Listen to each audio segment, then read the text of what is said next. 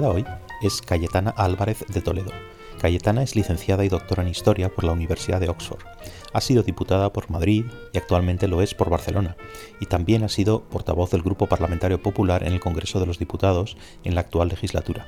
Además, es portavoz del movimiento Libres e Iguales y miembro del Consejo Científico del Real Instituto Elcano y del patronato de la Fundación para el Análisis y los Estudios Sociales.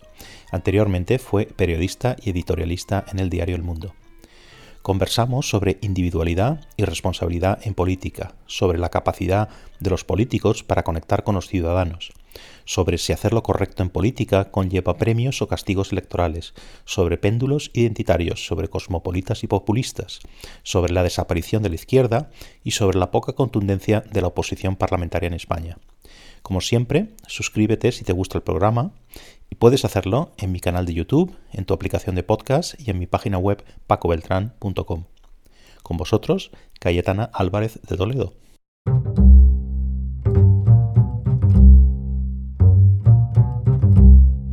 Cayetana, ¿qué tal? ¿Cómo estás? Muy bien, muchas gracias. Gracias a ti, gracias a ti por dedicar un, rato. Eh, te quería decir para empezar que, bueno, hablaremos de política, claro que sí, pero yo no te entrevisto eh, en tanto que política, o no solo como política, ¿no? sino como, como diría, como ciudadana virtuosa. Y a esto me refiero a casi a la antigüedad, ¿no? Las personas que estaban en la sociedad y no solo se dedicaban a sus propios asuntos privados, ¿no? Eh, y como una persona pues, implicada con la democracia, eh, con la libertad, con los derechos individuales y, si quieres, comprometida, ¿no? Esa palabra que, a veces parece que ha sido secuestrada por, por una parte, ¿no? De, una parte política, ¿no? Y que, que al final hace ser sinónimo de compromiso, pero solo con ciertas cosas, o solo con ciertas eh, formas de ver la libertad o la, o la igualdad, ¿no? Eh, bueno, con em, tus actividades en Libres e Iguales, tu, asociación como periodista que se mete, si quieres, en la boca del lobo. Estoy pensando ahora en Venezuela, estoy pensando en, Cataluña. y si quieres, vamos a empezar por una cosa para, quitar, para quitárnoslo de encima, ¿no? Esta cosa que a mí me hace tanta gracia, lo del verso suelto y el verso libre, porque a mí me parece que aquí cuando se asocia tanto tu nombre a esto, Aquí hay una cierta inversión, no sé cómo lo verás tú, una inversión de las cualidades deseables ¿no? en los políticos. Lo extraño es que esperemos que los políticos se comporten como, como en el ejército, ¿no? como a toque de corneta. ¿no? Y, hay otra cosa eh, que, siempre he, asociado yo personalmente y em, a ti, que es hablar a los ciudadanos como adultos. ¿no? Esto también parece extraño que esto sea una cualidad destacable, ¿no? porque esto debería ser eh, por defecto. ¿no? Entonces, eh, lo que me gustaría preguntarte es, ¿cómo hacemos para tener más políticos adultos, adultos que hablan a los ciudadanos como adultos y con voz propia? ¿no? Ahí te apunto yo un par de cosas y es que yo creo que las listas electorales tal como están en España y, el sistema electoral donde tenemos diputados que no representan a un distrito, no representan como eh, en, los sistemas anglosajones, los sistemas mayoritarios, ¿no? pues esto es un, problema. Pero ¿cómo lo ves tú? En primer lugar, yo siempre he dicho que en mi lápida, el día que me muera, quiero que ponga eh, que por mí no quede o que por ella no quedó. ¿no? Es decir, tengo una irrefrenable eh, tendencia a meterme en charcos o en líos, pero casi por un sentimiento atávico de responsabilidad. Es decir, quiero que por mí no quede. Es decir, si considero que puedo hacer algo para intentar cambiar una situación que me parece incorrecta, injusta, eh, lo hago. Un sentimiento de responsabilidad. Creo que el valor de la responsabilidad está muy poco presente en la sociedad contemporánea. Creo que más bien tendemos a desresponsabilizarnos y echar la culpa a los demás. Eso forma parte de, eh, la sociedad en la que vivimos. Tendemos al victimismo y al eludir nuestras responsabilidades. Y siempre hay alguien ahí encantado de eh, hacer el papel, digamos, de, de sobreprotector y por tanto de hacer que los ciudadanos eludan su responsabilidad pero yo tiendo a mm, asumir la mía. Me gusta la gente que asume su responsabilidad. En segundo lugar, em, esto que decías de la ciudadanía, el concepto del ciudadano, el concepto del político, ¿no? Sabater ha escrito mucho sobre eso y, y, el vivir en una comunidad nos hace y nos obliga a asumir un papel activo dentro de esa comunidad de protección, defensa y mejora de su comunidad. Entonces, esa gente que está sentada en el sofá criticando a los políticos o criticando a las personas que están en lo público y luego no hacen nada, pues en el fondo me producen un cierto desprecio. ¿no? El hecho de estar en comunidad nos obliga a todos, nos, nos interpela a todos y por tanto nos obliga a ser lo que yo llamo militantes de la democracia. España no es una democracia militante, es decir, no es una democracia en cuya constitución se defienda a sí misma de sus agresores, permite que cualquier idea sea defendida en el orden democrático, no así la alemana, no así la francesa, eh, pero entonces, con más motivo, yo creo que nosotros tenemos que ser militantes de la democracia, es decir, activos defensores de un orden democrático que en España costó muchísimo eh, implementar, que supuso eh, renunciar cada uno a sus posiciones de origen, alcanzar lo que se llamó el Gran Pacto Español, la transición del 78, y, que ese frágil, ese extraordinario pacto, ese equilibrio entre lo común y lo diverso, entre tendencias distintas, entre republicanos y monárquicos, ateos y creyentes, eh, catalanes y castellanos, como he dicho muchas veces, pues ese equilibrio que fue la transición y la Constitución del 78 eh, es un equilibrio adulto y que requiere una actitud comprometida, responsable y también adulta. Entonces, ahora vamos a lo de los versos libres y el verso suelto y todo eso. A mí siempre me ha hecho mucha gracia también eso de, las etiquetas de los medios. ¿no? Fíjate, en los medios de comunicación en los que yo he participado mucho, he sido periodista, eh, se da siempre esa, cruda y cruel paradoja. Por una parte, en los medios siempre se piden voces críticas o voces libres y voces independientes en los partidos y se critica a los partidos cuando actúan como masas, ejércitos y colectivos que aplastan cualquier voz disidente. Y en cambio, cuando surge una voz más o menos libre o mm, autocrítica, crítica, independiente, la arrasan y la llaman verso libre, verso suelto, esta mujer va por libre, tiene que, en fin, debería atenerse la disciplina del partido. ¿no? Es una paradoja en nuestro, en nuestro sistema. Yo creo que en España tendemos mucho al, al borreguismo y al colectivismo, tendemos mucho a lo gregario, es decir, al seguir la corriente, no solo en España, tampoco es un mal nacional, es un mal común.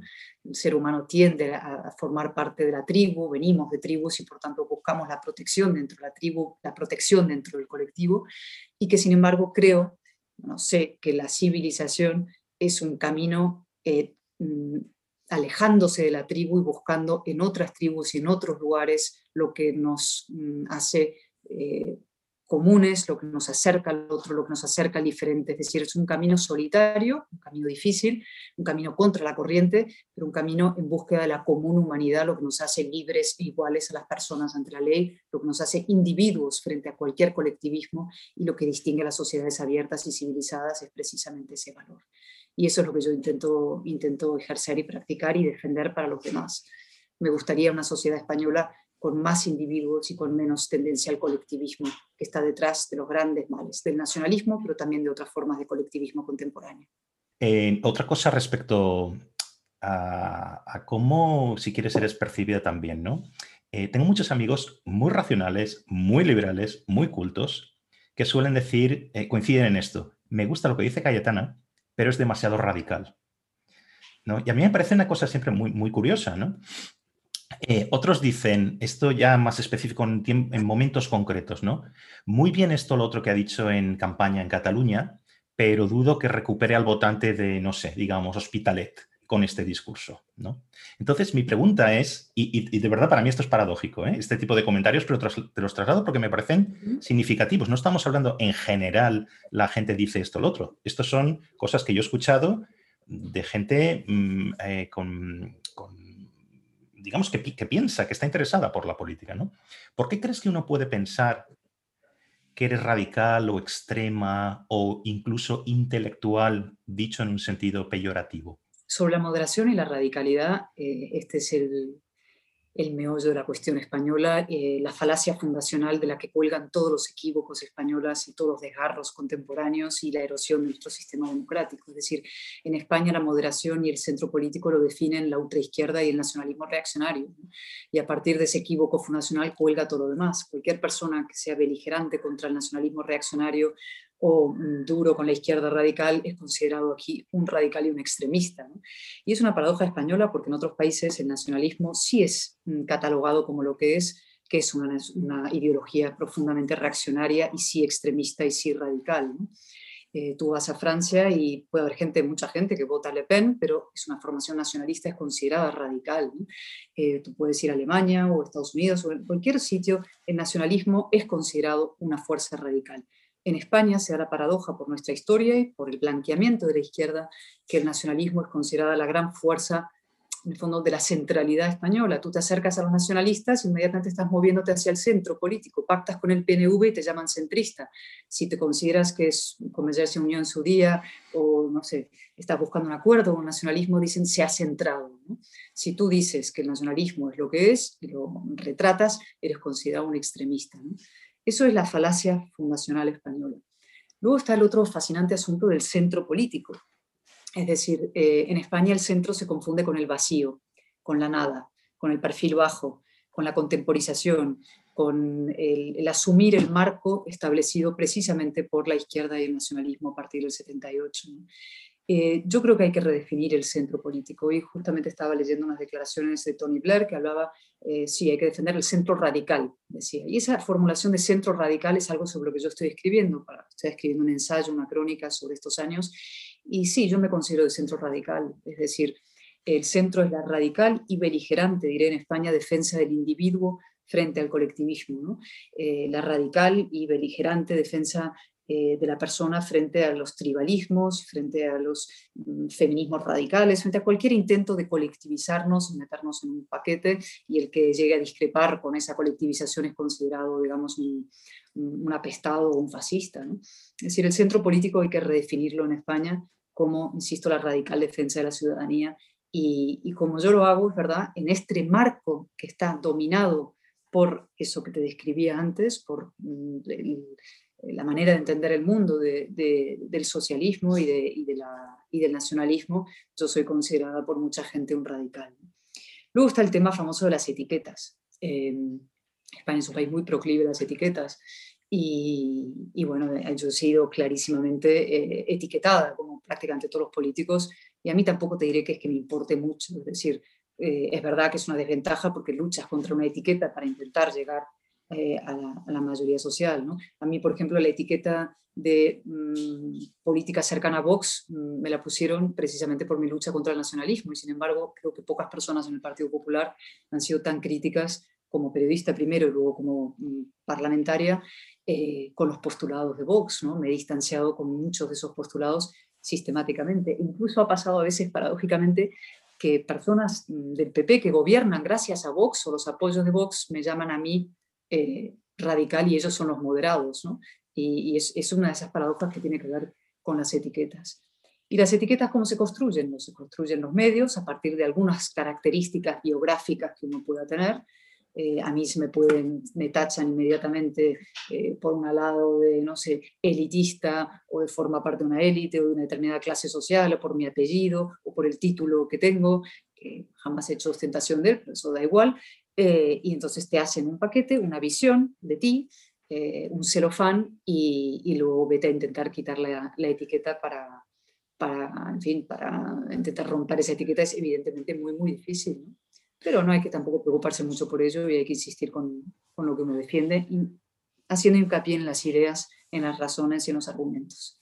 Claro, pero fíjate que yo, esto yo te lo he escuchado mucho, este, este tipo de cosas, estoy totalmente de acuerdo, además, en el, en el fondo, si quieres, en la forma también, ¿no? En ambas cosas, ¿no? Pero aquí lo que estaba yo incidiendo, y es algo que me hace ser un poquito pesimista a veces, es que estamos hablando de una franja, de un, quizá de un ciudadano urbano, interesado por la política, que en general no cae en estas etiquetas en otros casos, por decirlo así, si quieres un ciudadano crítico, que aún así asume estos postulados. Esto es lo que me, hace ser muy, muy, muy pesimista. Por eso te está hablando de amigos cultos con sus eh, estudios superiores, civilizados, etcétera, ¿no? ¿Por qué esta franja del ciudadano, si quieres, o este tipo de ciudadano asume también estas historias. Yo no lo puedo entender. Algunos sí, yo no sería tan pesimista, yo creo que algunos sí, evidentemente, hay prejuicios y los seres humanos tenemos sesgos y tenemos prejuicios y, y tenemos que eh, orillar nuestros sesgos y nuestros prejuicios para, eh, digamos, para que las razones y las argumentaciones y las verdades se impongan, ¿no? Pero todos somos mm, eh, en parte víctimas de esos sesgos y prejuicios, ¿no? pero yo no sería tan optimista, digo, tan pesimista ni sobre ese espacio, eh, al contrario, eh, y, ni sobre lo español en general. Es decir, yo creo que al contrario, creo que ese pesimismo es lo que lleva a la gente precisamente a decir hay que tratar a la gente como idiota, hay que tratar a los ciudadanos como menores de edad, hay que hablarles con una papilla argumental que recalientan los partidos por la mañana y distribuyen a lo largo del día en forma de argumentarios. Es decir, ese pesimismo sobre los ciudadanos te lleva efectivamente a tratarles como si no tuvieran capacidad cognitiva ni de raciocinio. ¿no? Sesgos tenemos, prejuicios tenemos y lo que hay que hacer es mm, intentar combatirlos siempre con argumentación y con la razón. Y, luego, insisto, no, no sería tan pesimista. De hecho, algunas veces me decían, no, es que tú nunca vas a ser capaz de llegar a un pero en Cataluña, en las segundas elecciones en noviembre, después de las primeras que fueron especialmente duras para el PP, el PP llegó a liderar el constitucionalismo. Es decir, el PP, que era una fuerza que venía del 9N, del 1 de octubre, las dificultades, la ruptura de nuestro espacio político, llegamos a sacarle 70.000 votos a Ciudadanos y unos 40 o 50.000 a Vox. Pasamos a ser el primer partido constitucionalista en Cataluña. Y eso, en fin, evidentemente no es solo gracias a mí, pero yo era una parte importante de esa campaña electoral y fue por una batalla de las ideas y por una batalla de la argumentación y por plantar cara al nacionalismo y por plantar cara a la izquierda y por decir verdades que mucha gente eh, consideró, en fin, anatema y tabú, ¿no? Estoy pensando en el famoso sí, sí, sí hasta el final, ¿no? Y cosas sobre la ideología de género y, y todas estas cuestiones. Y yo creo que mm, esto es perseverancia, argumentación, eh, paciencia y mucha, mucha fortaleza de espíritu. Es decir, hay que seguir y seguir y seguir y, y no caer en ese pesimismo que en el fondo eh, siempre acaba en el atajo de los, de los sentimentalismos y de, la, y de la emoción y de la política barata. Una cuestión que, de la que tú has hablado mucho está en los medios continuamente en estas últimas semanas, la renovación de instituciones, ¿no? En lo que ha sido concretamente el Poder Judicial y, Radio Televisión Española, que se ofrece una imagen de casi de componendas, de intercambio de cromos, algo un poco vergonzoso. Aquí hay que ser humilde también, ¿no? Porque todos nos arrogamos esta interpretación de lo que piensan los ciudadanos, lo que piensan como votantes, ¿no? Y, vete a saber, al final es lo que piensa uno, ¿no? Pero, pero yo creo, quizás es un poco mi opinión también, ¿no? Que esto quizá, si esta imagen es así, eh, yo creo que puede ser más perjudicial para el centro derecha, porque en la izquierda tienes, Podemos siempre ha sido muy claro, ¿no? Que siempre ha buscado ese maneje, ¿no? De, ¿qué, qué, decía Iglesias? Esto de dame la televisión, no el Boen, ¿no?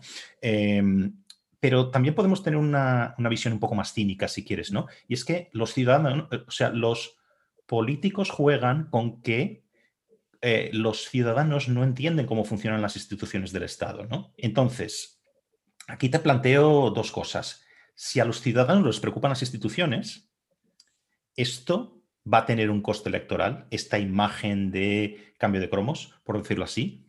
Y segundo, si no, la versión cínica del asunto, ¿no? Si no les preocupan, o si quieres, si tienen memoria de pez, eh, cómo llegamos a ellos. O sea, ¿qué política hacemos en estas circunstancias? ¿no? Porque esto también explica mucho el divorcio entre políticos y ciudadanos. ¿no? Estas cosas las explica muy bien nuestro común amigo Félix, ¿no? Félix Ovejero.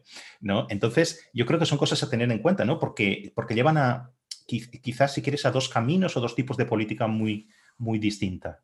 Para empezar, yo creo que un político no tiene que estar pensando en si el ciudadano, digamos, hacer lo que va a agradar o desagradar. ¿Me entiendes? O sea, tú decías, eh, ¿lo van a entender los ciudadanos? ¿No lo entienden? ¿Tiene un coste electoral o no lo tiene? Si no tiene coste electoral, entonces lo hago. Si tiene un coste, no lo hago. No, ese no es el cálculo.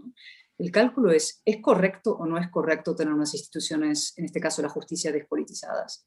Claro que lo correcto y creo que nadie duda en este país de que es lo correcto. A un sector de la izquierda cínica y ya completamente hipócrita que ha asumido, no, no, y además lo envuelven en una retórica argumental de que, claro, democráticamente es imprescindible que el Parlamento controle absoluta y totalmente eh, a los jueces, ¿no? El nombramiento de los, los jueces o miembros del Consejo Penal del Poder Judicial pero creo que cualquier persona más o menos dentro del ámbito de la razón y sensata que esté desprovista ya de esa, en fin, puro partidismo, convendría en que es mucho mejor tener un sistema judicial eh, despolitizado que uno en que los políticos estén repartiéndose los jueces como cromos. Y como eso es lo correcto, la obligación del político es defender lo correcto, explicar lo correcto, eh, abandonar lo correcto eh, y mm, hacer que una mayoría social esté detrás de lo correcto cosa que a veces no sucede al principio, pero sí acaba al final del proceso. Un típico ejemplo de esto que se ha utilizado muchas veces, pero que creo que viene al caso, es eh, la ilegalización de Batasuna en su día. Eh, las encuestas al principio del proceso mm, no eran abrumadoramente mayoritarias. El Partido Socialista tenía dudas sobre la ilegalización de Batasuna, en los medios de comunicación decían que eso iba a incendiar el País Vasco, que iba a ser peor el remedio que la enfermedad. Y ahí un gobierno dijo, ¿es correcto o no es lo correcto? ¿Tiene sentido que un partido político que tiene es el brazo político de una organización terrorista esté dentro de las instituciones? financiado por los ciudadanos, no, eso no tiene sentido. ¿Debemos cambiarlo? Sí, lo debemos cambiar. Por tanto, hay que liderar el proceso de cambio de mentalidad social y de cambio de mentalidad política para llegar a un punto en que sea, mm, nuestras instituciones estén más limpias y sean mejor y sean democráticamente más pulcras. ¿no? Y, y, eso es lo mismo con el tema de los jueces. Es decir, mm, yo creo que por principio y además por contexto, es decir, por la situación en la que estamos, era y es imprescindible levantar la bandera de la despolitización de la justicia y de la regeneración de las instituciones. Y que nuestro país sea como otros en Europa, hay unos 20 que tienen consejos generales del Poder Judicial, y el nuestro es el único país en el que los miembros vocales de ese Consejo General del Poder Judicial están, se reparten como cromos en una feria eh, oculta entre, entre los grandes partidos o entre todos los partidos, entre los minoritarios que pactan con los grandes dentro del Congreso de Diputados. Digamos, es, es una situación, es un espectáculo obsceno y es un espectáculo degradante.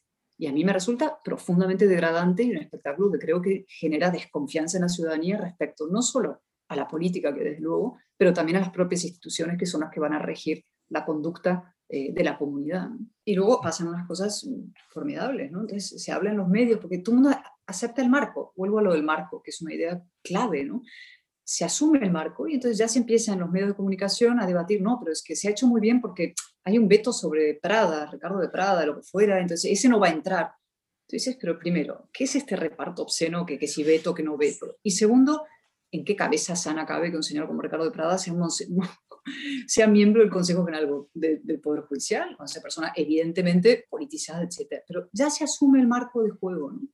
Y, yo creo que eso es lo que hay que contestar, contestar en el sentido de, confrontar y de desafiar, ¿no? y cambiar ese marco. Es lo de la metáfora del, plano inclinado, del tablero inclinado que he utilizado muchas veces. Claro, por ahí va yo con, con, con la cuestión de, de, de, mi postura un poco más cínica sobre todo esto. ¿Están los ciudadanos preocupados sobre esto? ¿Puede ser una cosa demasiado técnica, una composición de, cómo se gobiernan los jueces o, muchas otras cosas, ¿no? Mm, pues mira, yo, yo estoy convencida que a los ciudadanos sí les importa y te voy a eh, absolutamente. Y creo que nos equivocamos o se equivocan los políticos que creen que los ciudadanos pasan olímpicamente estas cosas y solamente están eh, a llegar a fin de mes, que eso es esencial y fundamental y con una gran crisis socioeconómica es importantísimo. Pero eso no significa que la gente esté al margen de las cuestiones institucionales y políticas. Y te pondré el ejemplo de Cataluña. Durante muchos años eh, se decía, no, es que lo de Cataluña, en el fondo, uff, qué rollo otra vez, y en el fondo lo importante es eh, la tecnocracia y gestionar bien la economía, y si gestionamos bien la economía no habrá ni problemas mm, electorales. Y no es verdad. El centro derecha español se fracturó y se rompió esencialmente por Cataluña, por la posición que mantuvo el Partido Popular de tibieza respecto a Cataluña. Otros dirán también la crisis y la corrupción. Yo creo, vale, en parte, pero muy minoritario respecto a lo que supuso eh, el shock emocional, sentimental y racional de ver que mm, había un desafío brutal a tu orden constitucional y que no había frente a ese desafío una política beligerante de defensa del orden democrático ¿no? y activa. O sea, eso es las ideas. ¿no? Siempre se hace la dicotomía entre, entre las ideas, la, política de las ideas y la política de la pura tecnocracia. ¿no? Y hay gente que dice que basta con la tecnocracia, las ideas mm, son secundarias. Y yo no lo creo. Creo que la gente se mueve también por ideas. Y otra cuestión también. Eh, mucha gente dice que eh, las emociones, eh, los sentimientos son, hay como tendencias, ¿no? lo más importante es los sentimientos frente a las razones y que la razón no emociona. Y, y, tampoco estoy de acuerdo con eso. Es decir, cuando se hace una respuesta al nacionalismo, te dicen la única manera de confrontar con el nacionalismo es vía otro nacionalismo, por ejemplo, o vía una, o, utilizando atajos populistas. ¿no? Yo creo que no. Yo creo que la razón y la argumentación son profundamente emocionantes cuando se explican bien y cuando se movilizan bien y cuando se comunican bien. fíjate la avalancha que hay en la dirección contraria, ¿no? O sea, el sentimiento que en... Eh, yo, vivo en Canadá y allí no hablamos tanto de sentimiento como de la, la, experiencia vivida, ¿no? El live experience, ¿no? Y esto sirve tanto para cuestiones nacionalistas, eh, algo que te he oído muchas veces decir, ¿no? Es que al final las discusiones acaban con un, pero es que yo me siento así. Claro, cuando dices, coño, yo me siento así, es que ya no hay discusión posible, ¿no? ¿Quién discute sobre los sentimientos, ¿no? ¿Cómo se puede hacer? Pero también sirve para cuestiones eh, de tipo la corrección política, ¿no? Eh, la experiencia vivida es lo que tiene que estar en la cumbre. Pero claro, cuando tú hablas de la experiencia vivida es una cosa tan subjetiva que es imposible una comunicación social, ¿no? Entre distintos, ¿no? Entonces, yo creo que vamos en la dirección contraria. Llámame pesimista de nuevo, pero yo creo que, es así, porque yo estoy, soy muy racionalista y, por, eso, por eso veo esta otra cosa, ¿no? Em, digamos, eh, no es un momento especialmente favorable para la razón pero estamos en el péndulo identitario, en el péndulo irracional, clarísimamente. Es decir, pasamos de, de, nacionalismos de un lado, de nacionalismos de otro, de políticas identitarias de izquierdas a políticas identitarias de derechas y vuelta al péndulo otra vez. Eso es absolutamente cierto. Y en el, y en el eje de ambos extremos o del identitarismo como tal, ¿qué es lo que está? Lo subjetivo, el ego. Es que yo lo he vivido así, es que yo lo siento así, es que, es que yo soy así, ¿no? Entonces yo lo valgo, yo lo quiero y no hay ley ni hay, ni hay elementos comunes de una comunidad política que nos pueda eh, ordenar. Y, esto forma parte también de otro proceso que es, es que esto es todo muy largo y seguramente hemos hablado muchas veces de eso, ¿no? pero eh, las comunidades políticas, las modernas y que son capaces de garantizar la paz civil y la prosperidad y, la evolución y el progreso son las que están asentadas en el individuo libre e igual ante la ley. Y, por tanto son las que se, se, pueden dirigir desde la política o la política se dirige a todos los ciudadanos independientemente de sus rasgos identitarios o su pertenencia a colectivos inferiores dentro de la comunidad general. Eso se rompe en los años 60, cuando se sustituye la igualdad por las identidades desde el lado de la izquierda. Eso toma literalmente toma las universidades americanas y canadienses, donde se rompen los currículos en miles de proliferaciones de asignaturas de política de mujer, política asiática, política de judíos, política homosexual, política heterosexual, política de negro, político de negro, africano, mujer. Es decir, se rompe la capacidad eh, de reconocernos como individuos iguales a otro dentro de una comunidad política. Es decir, empezamos a mirar solo lo que nos distingue de otros y lo que nos aúna a un colectivo idéntico identitariamente a nosotros. Con ese tipo de deriva, la política eh, adulta, la política cívica y la comunidad democrática se destruye, porque no hay un lenguaje común para todos ellos, ni hay una política común para todos los ciudadanos. Y la izquierda renuncia a eso, y luego desde el péndulo identitario hay un sector en la derecha que también decide atajar o atacar ese tipo de política identitaria con una política identitaria del otro lado. El trampismo también fue eso, es decir, eh, América primero, el americano, el hombre blanco, o sea, es decir, hay un, péndulo en la otra dirección. ¿Qué tenemos que hacer los que estamos en el centro radical? Que es ese enorme espacio del liberalismo clásico, eh, que son las personas que defendemos la libertad y la igualdad y el individuo dentro del centro político. Es con los codos y con mucha fuerza empujar hacia ambos lados. Eso requiere beligerancia, requiere fortaleza, requiere y también un cierto optimismo al final. Te iba a preguntar por, por eso precisamente, ¿no? Pero, pero casi que me has que me has respondido ya, ¿no? Porque a mí me interesa mucho saber el, el, el, cómo evitar que, que, al luchar contra los problemas sociales caigamos también en una sociedad cerrada. Tan cerrada es una por un extremo como por el otro, ¿no? Lo que estabas describiendo es esta cosa interseccional que es el el, pan de cada día para mí, ¿no? Y que es muy, muy estresante navegar, ¿no? Eh, entonces, eh, ¿cómo, evitamos caer en esa sociedad cerrada, ¿no? Porque, por un lado, si miras a Europa, tienes reagrupación nacional en Francia, la Liga Norte, eh, alternativa por Alemania, este quizá no tanto, pero todos estos populismos, nacionalismos, todos estos son partidos potencialmente de que si vienen maldadas, por decirlo así, pueden llegar a, a un gobierno, ¿no? Entonces, apelar al corazón siempre es fácil, ¿no? Es muy fácil decir inmigrantes fuera ¿no? Pero apelar a la cabeza no lo es tanto, lo que hablábamos antes de las instituciones, ¿no? Nadie sale detrás con una bandera manifestándose por la separación de poderes, por las instituciones contramayoritarias, no vas a tener a las masas en la calle. Entonces, quizás son las opciones, por un lado, un liberalismo que o bien es percibido como elitista o bien multicultural, con los problemas de integración social que, la asunción del multiculturalismo eh, trae, o por el otro lado, una sociedad cerrada, la sociedad cerrada del populismo. Y cuando yo digo populismo es nacionalismo, cualquier cosa, ¿no? Porque es igual de cerrada, ¿no? Eh, ¿cómo, hacemos para, para, empujar con los codos, como tú dices, ¿no? cuando la palabra cosmopolita pasa a ser un insulto, que algo grave está pasando.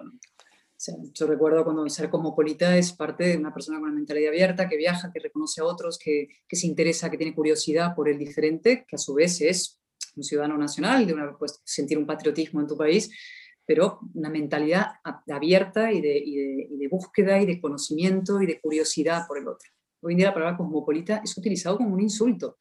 A mí la primera vez que me llamaron cosmopolita como un insulto, me pasó como la primera vez que habrán llamado a otro facha hace, hace 20 años como un insulto, que te das vuelta, ¿no? Que, o sea, uno lo llama gente que, no, que no, nunca se había imaginado que se utilizaran, ¿no? Eh, bueno, la palabra cosmopolita como insulto es, es típico de este tiempo de, de razón, ¿no? Y de búsqueda de, del péndulo identitario, ¿no?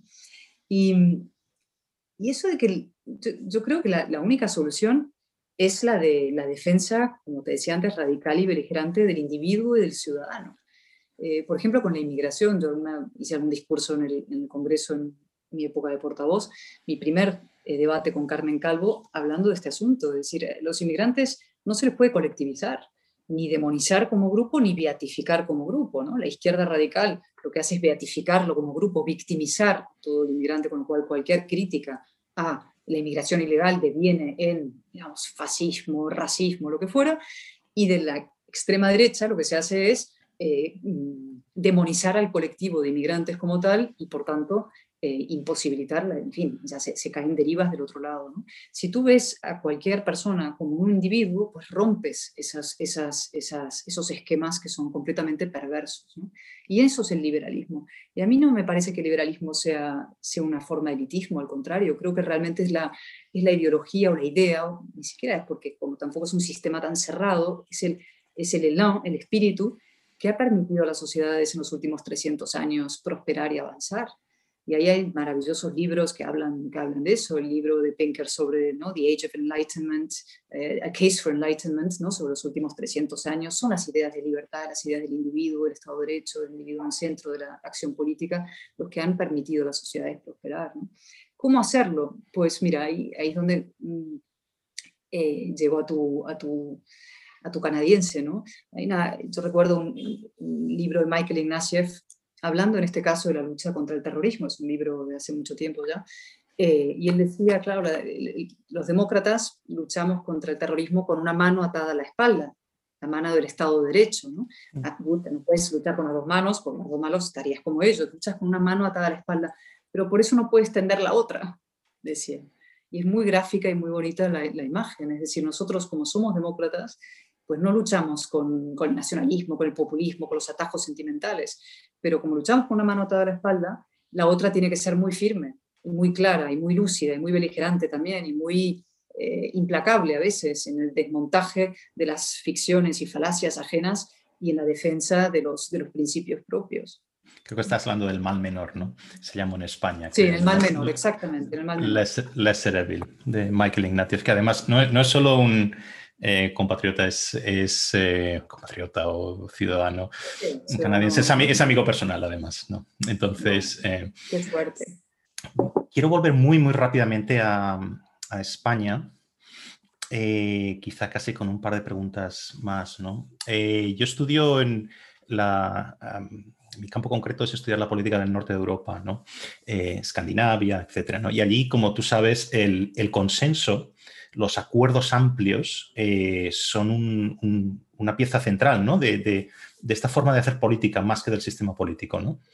Sin embargo, uno mira, por ejemplo, en, España, en otros lugares, y hay lo que se llama en inglés el adversarial politics, ¿no? en, lugar de consenso es más un poco, un poco todos contra, contra todos. ¿no? Eso también pasa en los países anglosajones.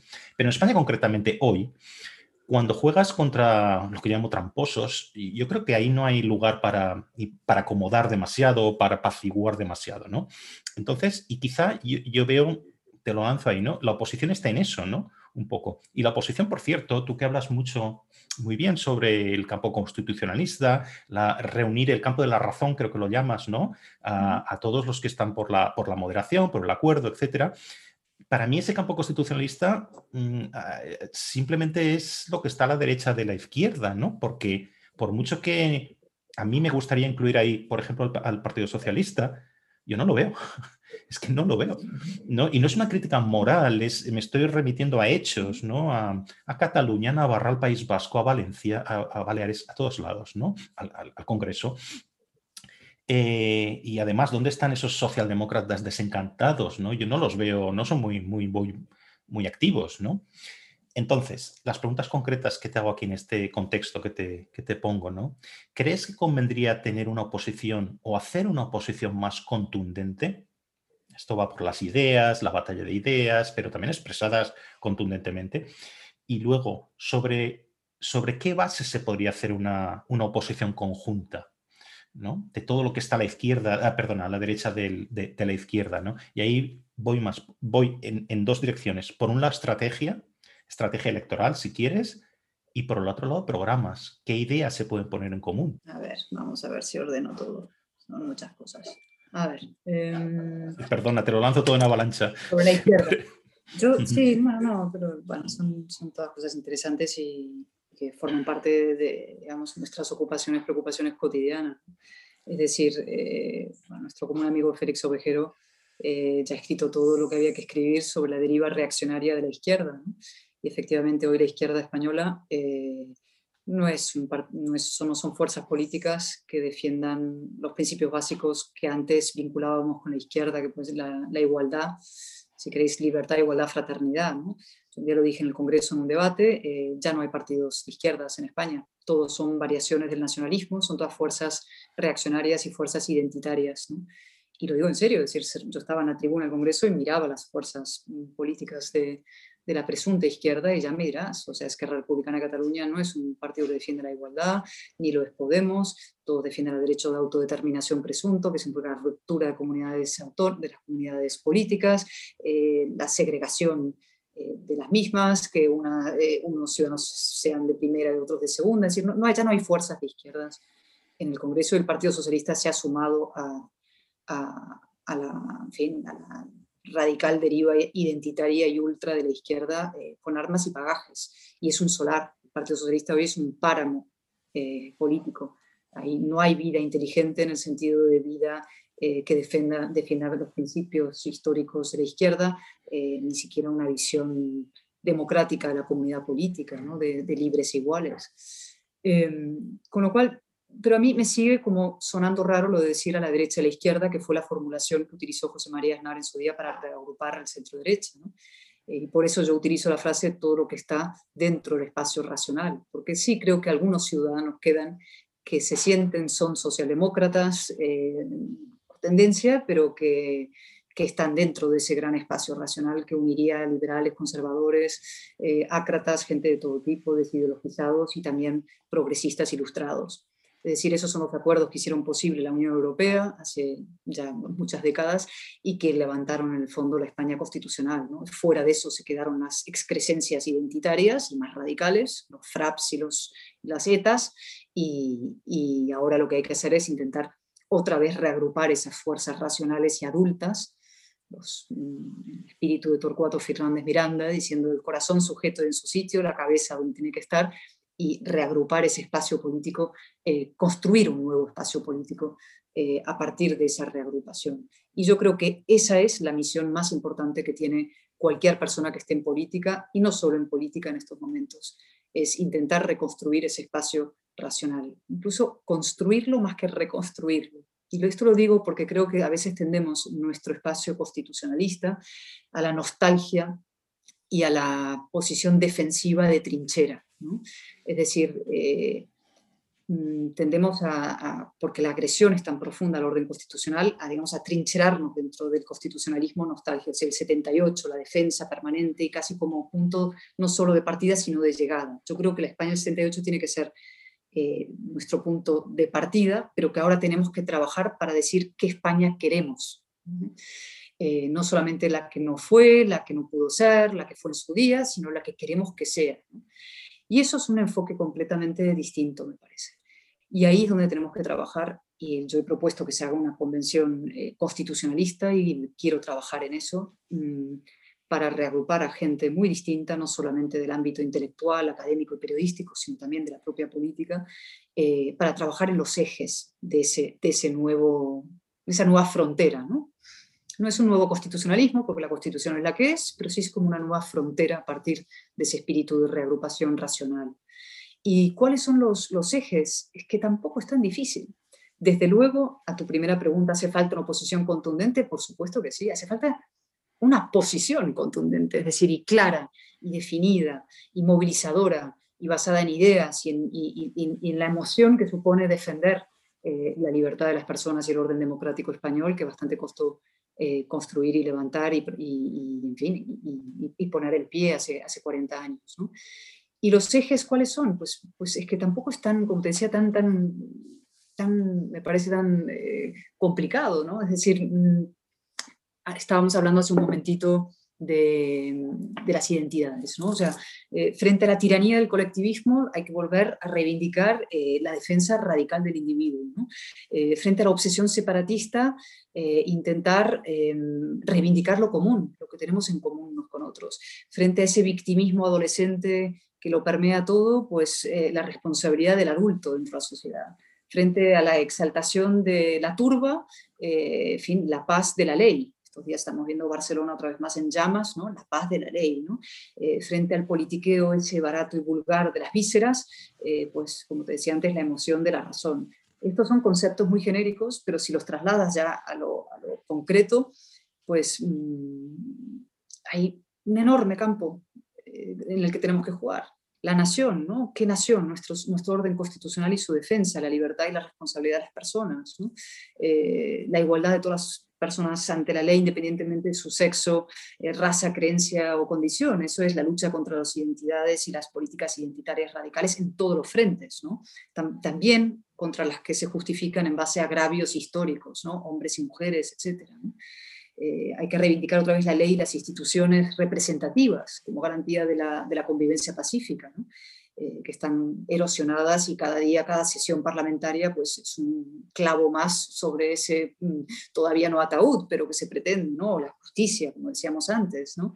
Eh, reivindicar también la razón, la ciencia, y la verdad como condiciones necesarias del progreso. es decir, necesitamos mm, políticos científicos políticos científicos, eh, digamos que sean firmes en su rechazo a la magufería, la superchería eh, y, que sean como adultos en su manera de venerar los hechos y que cuando le hablen a los ciudadanos les hablen con respeto, es decir, con, con, los hechos por delante y con la verdad por delante. La verdad muchas veces es incómoda y tú pensarás, pues con la verdad no voy a ganar un voto, pero yo creo que hoy en día sí.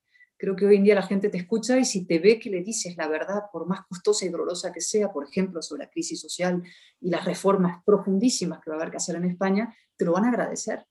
Si tú sigues mintiendo y con el lenguaje este de madera que dicen los franceses, la langue de bois, y, la, esa especie de viscoso pasteleo retórico que no significa nada, lo único que haces es alejarte de la gente. Y, por último, sí, también creo que hay que eh, reivindicar lo que hablaba antes y que eso también forma parte de un proyecto político, eh, la, curiosidad por el otro, el apego a lo común, ¿no? lo, de la palabra cosmopolita que hablábamos, ¿no? y frente a la obsesión por la diferencia eh, y el empeño en levantar fronteras ¿no? que definen al nacionalismo, eh, intentar, en fin, la expansión, la apertura y, volver a tener un papel, un papel activo en el mundo. ¿no? Eh, y, España tiene todas las capacidades para, para, para, hacer eso y para tener un proyecto político así, marcarse un horizonte a, a, 15 o 20 años. ¿La alternativa cuál es? Una cosa muy cutre en el fondo. Es, una, es dar la razón a los profetas del fracaso español, que a lo largo de los siglos siempre han estado ahí, es decir, encantados de, presentar a España como un país condenado a repetir sus cíclicos errores, un país un poco cutre. Eh, decadente y reñido con la modernidad. ¿no? Es entrar en una especie de, ni siquiera la ruptura, ¿no? en, implosión, la ruptura de España, ¿no? ni siquiera algo incluso peor, una especie de agonía decadente en la letanía del, fracaso.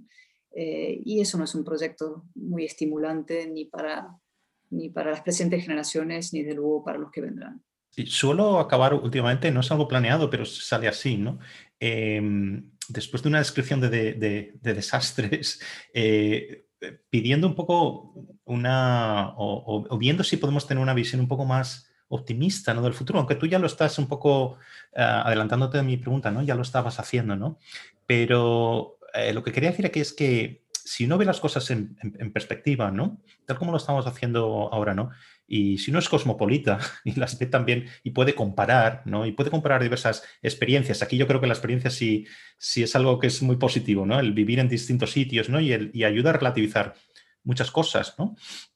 Eh, fíjate, yo, yo lo que veo es que eh, no, es, no es muy habitual eh, pensando en España, que un país cambie tanto y tan rápidamente como lo ha hecho España desde el, desde el 78, desde los 70. ¿no? Y de lo que no hay ningún ejemplo, por lo menos yo no sé si tú conoces alguno, pero yo no conozco ninguno, un país que en tan pocos años se disponga a tirar por la borda todo lo logrado. Esto desde luego sí que es inédito. ¿no? Entonces, eh, a mí poner en cuestión los mejores años de la historia de España eh, me parece de personas malcriadas y aburridas. Mm, eh, a las que les falta épica o algo así, ¿no? En su vida diaria. Eh, porque eh, esto es un lujo que, los que viven o han, vivido en la miseria, en la desigualdad, en la falta de libertad, es un lujo que no se pueden permitir. Entonces parece que vamos como sonámbulos hacia el precipicio, ¿no? ¿Cómo, cómo evitamos el desastre, ¿no? O sea, dime esto que los, que los, que los en, inglés se dice el silver lining, ¿no? El, el, rayo de luz, ¿no? ¿Por dónde iría aquello en el caso de España hoy? Porque es que vemos Barcelona incendiándose todos los fines de semana, eh, eh, lo que tú llamas los, clavos en el ataúd, ¿no? Todas las semanas en el, Parlamento, o sea, todo lo que está ocurriendo. Es que parece que, que vamos al precipicio, ¿no? ¿En qué sentido no vamos al precipicio? ¿Cómo nos salvamos? Ah, no, al precipicio puedo decir, ¿eh? la idea de que otros países no hayan ido a una velocidad como la tuya no significa que tú no vayas a ir y además otros países eh, se han ido del precipicio y tenemos uno cercano que es Venezuela. ¿no? Los venezolanos siempre decían eh, nunca seremos Cuba y los españoles siempre decimos nunca seremos Venezuela, hagamos lo que hagamos. Eso no es cierto, o los países no están condenados al éxito ni al fracaso. Eh, tampoco al éxito, que es una frase maravillosa de Dual del presidente argentino en medio de un hecatombe. es que Argentina está condenada al éxito. Hombre, no, no. Eh, pero es que España, España tampoco está, digamos, tiene garantizada su supervivencia democrática. Y, de ahí la inmensa responsabilidad que tenemos todos. Y efectivamente la sociedad a veces se comporta como niños mimados y los políticos además miman a los ciudadanos para que sigan comportándose como niños mimados. El caso de Cataluña es de libro. ¿no? Eh, Cataluña no ha salido de su estado de perpetua adolescencia por culpa, por culpa de los políticos del nacionalismo, desde luego, pero también del socialismo que decidió que Cataluña no despertara a la edad adulta y siguió, ha seguido ahora mimando al nacionalismo, justificando sus razones, dando los indultos, vamos a no sé qué, tenéis parte de razón, y eso significa que la sociedad catalana se queda en su estado de perpetua adolescencia ¿Y qué es lo que pasa? Acaban rompiendo escaparates, destruyendo la ciudad, convirtiendo la marca Barcelona en, una escombrera, en, fin, es, dramático ¿no? lo que se puede hacer con una, con una comunidad política cuando está en manos eh, de gente que no tiene un sentido adulto de su responsabilidad ni la disposición a que los demás lo tengan. Con lo cual, eh, ¿se puede ir a la ruina total? Sí, se puede. Eh, ¿Se puede evitar la ruina? Por supuesto que se puede, pero eso requiere una actitud muy activa y por parte eh, de la ciudadanía, una ciudadanía despierta y alerta, y por supuesto, en primer lugar, porque esa es nuestra responsabilidad, la de las élites. Las élites en el sentido amplio y estricto de la palabra, no las élites sociales, las élites políticas, mediáticas, académicas, este, eh, económicas, empresariales, es decir, esa gente somos los que tenemos influencia sobre la sociedad, y ni te cuento los liderazgos políticos que la tienen máxima, tienen la obligación moral y política de activar y movilizar a sus ciudadanos y decirles, oiga, esto se puede eh, derrumbar, esto debemos protegerlo, tenemos un legado absolutamente extraordinario que proteger y, al que dar continuidad. Y de eso se trata, ser conscientes de que la democracia del 78 es un bien frágil eh, y, que, y que su defensa es una obligación que nos compete, interpela a todos y de manera muy señalada eh, a los que tenemos la responsabilidad porque, porque nos han dado los ciudadanos esa responsabilidad a través del voto. Y, en eso, eso es lo que hay que hacer. Cada uno desde su tribuna y desde su posibilidad de influencia, eh, que a veces la tenemos mucho, otras etapas la tenemos menos, pero ejerciéndolo activamente. Por redondear y por empezar a acabar donde empecé, es decir, el que por mí no quede tiene que ser un lema eh, general de cada uno de nosotros, ¿no? que por nosotros no quede, que por nosotros no quede la defensa de la España constitucional, su continuidad, la defensa de la libertad de los individuos, de la, de la paz civil española, de la, de la, en fin, de la regeneración institucional, eh, de que la política no sea este espectáculo de vergüenza ajena que da eh, cotidianamente también, ¿no? por respeto a nosotros mismos también. Es decir, por respeto a nuestros abuelos mayores o padres que hicieron la transición, parte, pero por respeto a nuestros hijos, a los que vamos a legar esto, y también por respeto a nosotros mismos. Es decir, mm, vivir en un país eh, mm, chabacano, dividido, donde el griterío, el ruido, la furia se impone eh, a cualquier ejercicio racional y, casi civil, eh, no dice mucho sobre nosotros mismos. Y, ya para acabar, fíjate hablando de Ignaciev que hablábamos antes, em, su libro es un libro optimista sobre la política. Es un hombre, el último libro, ¿no? Su nombre, eh, Fire and Ashes, ¿no? Libro maravilloso, de lo más brillante que se ha escrito, con el, el de Mario Vargas Llosa también, sobre como pez en el agua, sobre el fracaso en política, eh, que yo he leído, como comprenderás, con especial eh, cariño. He releído, los había leído antes de mis propios avatares en la política, pero, pero he releído. Y el libro de los dos, son dos optimistas, ¿no? Son dos liberales mm. muy optimistas e incluso mm, desde las cenizas de sus fracasos sigue creyendo Ignacio en su libro y Mario también en la política y el supremo valor de la política para mejorar la vida de la gente eh, y para hacer de, tu comunidad algo mejor, ¿no? para mejorar el balón. Y te entregan un balón y tienes que mejorar el balón. Y, y en eso hay que estar, es decir, beligerantes y optimistas. Pues espero que ese sentido de responsabilidad, ese respeto del que hablabas hacia nosotros mismos, hacia nuestros ancestros, si quieres, y hacia los ciudadanos ¿no? que te han puesto ahí, pues que se extienda, que se extienda un poco más. ¿no? Eh, no te quiero robar más tiempo y muchísimas gracias por, el tiempo que, me has dedicado hoy. Y, y bueno, gracias. Un placer. Muchas gracias a ti, Paco.